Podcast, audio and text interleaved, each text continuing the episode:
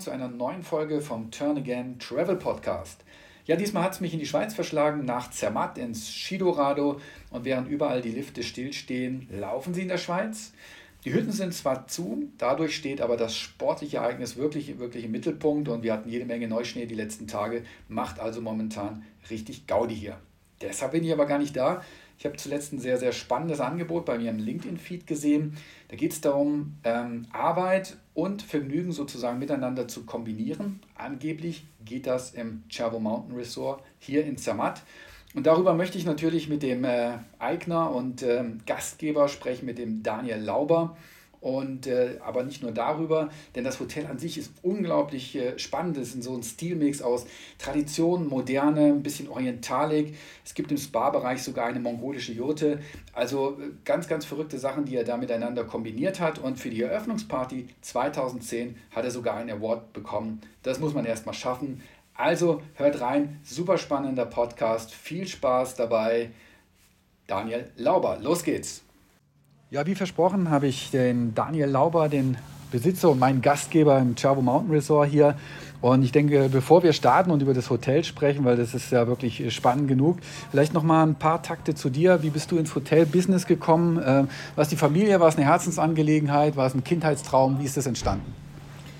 Ja, lustigerweise schon ein bisschen ein Kindheitstraum. Ich erinnere mich, als ich sechs, sieben Jahre alt war, hat mich ein Hoteldirektor mal gefragt, was willst du werden, wenn du groß bist? Und ich habe gesagt, ich werde Hoteldirektor und ich nehme deinen Job.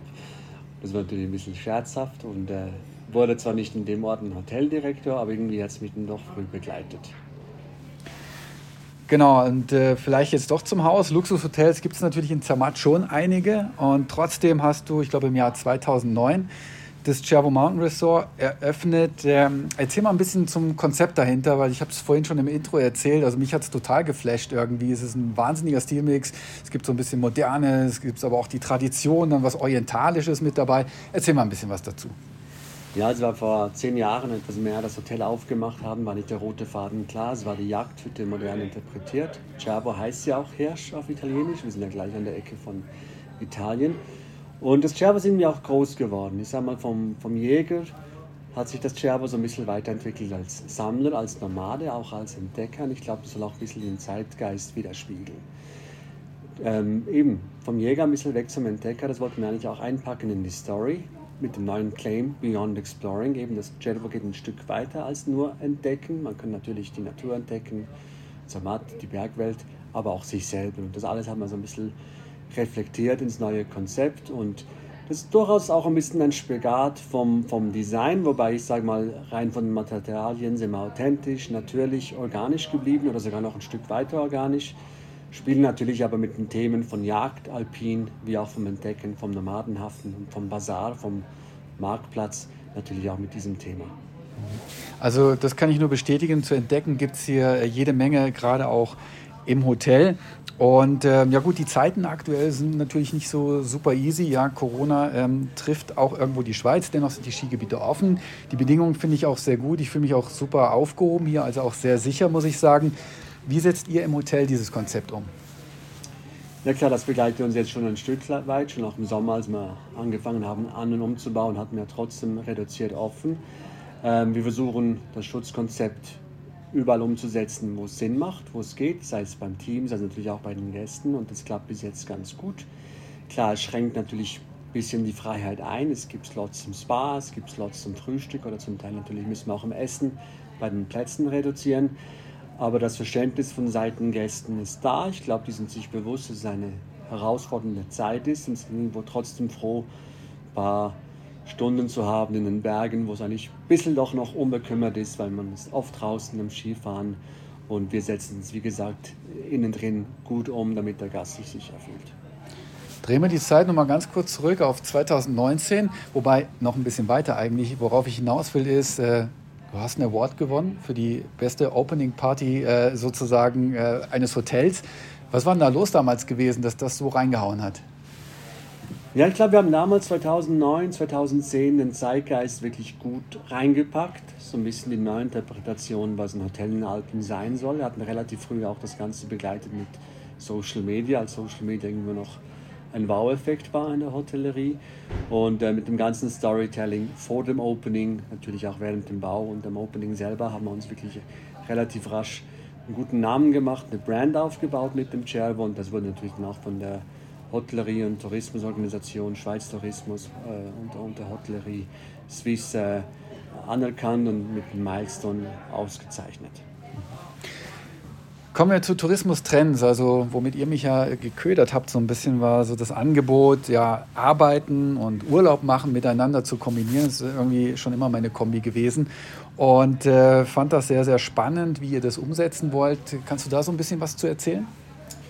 Ja, ich glaube jetzt erst recht mit der Situation, wo wir momentan sind, mit, mit Corona, aber ich denke, das hat vorher auch angefangen und wir uns auch nachher noch begleiten, glaube ich, wird das Reisen äh, viel bewusster. Es wird einerseits bewusster im Sinne von, man will den Aufenthalt sinnvoll gestalten, mit vielleicht eben einen Tick mehr als einem Urlaub, vielleicht auch mal sich selber zu entdecken, oder man wird auch öfters Urlaub machen, wo man sagt, du eben, eigentlich mache ich nicht Urlaub, ich arbeite, aber ich kombiniere es. Und ich glaube, dieses, gerade die Generation, die jetzt heranwächst, kombiniert das schon viel mehr, als das vielleicht noch die ältere Generation tat.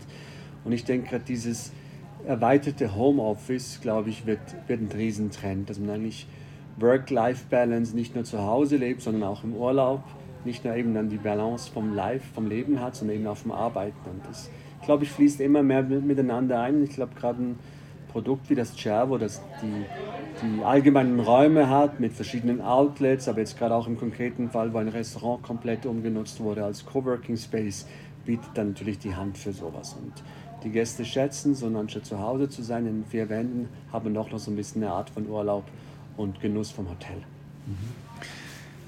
Ja, kommen wir zur, zur Killerfrage am, am Ende. Also ich finde, das ist ein Hotel, wo es unglaublich auf die Details ankommt. Und ähm, ja, ein Hotelier lässt sich natürlich auch irgendwo inspirieren, fährt vielleicht selber gern auch mal in Urlaub hin oder arbeitet und macht Urlaub zusammen. Gibt es irgendein Haus, wo du sagst, da fahre ich eigentlich immer wieder gerne hin oder dieses, dieses Hotel, das hat mich inspiriert zu meinem eigenen hier vielleicht? Ja, ich hatte das Glück, dass ich neben Hotelier die letzten zehn Jahre oft reisen durfte, weil ich mich natürlich auch bewusst immer inspirieren lassen wollte, sei es in Städten, sei es auch auf dem Land. Aber ich denke, für mich waren zwei Reisen nach Bhutan wohl die inspirierendsten. Da war ich im Amankora von Aman Resorts. Die haben fünf verschiedene Häuser im ganzen Land verteilt und du reist von Hotel zu Hotel oder von Haus zu Haus. Sind zum Teil wirklich kleine Häuser nur mit acht Zimmern.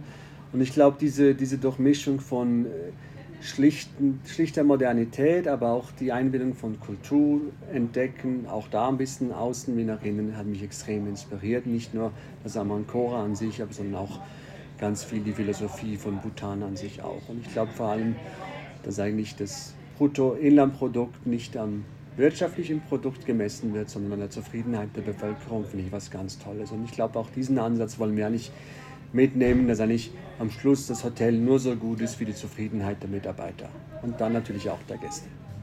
Ja, Daniel, vielen, vielen lieben Dank äh, für die Zeit, für das tolle Interview. Und ich äh, kann nur sagen, lasst euch inspirieren. Den Artikel findet ihr wie immer auf Premium Escapes. Vielen Dank fürs Zuhören. Ciao, ciao.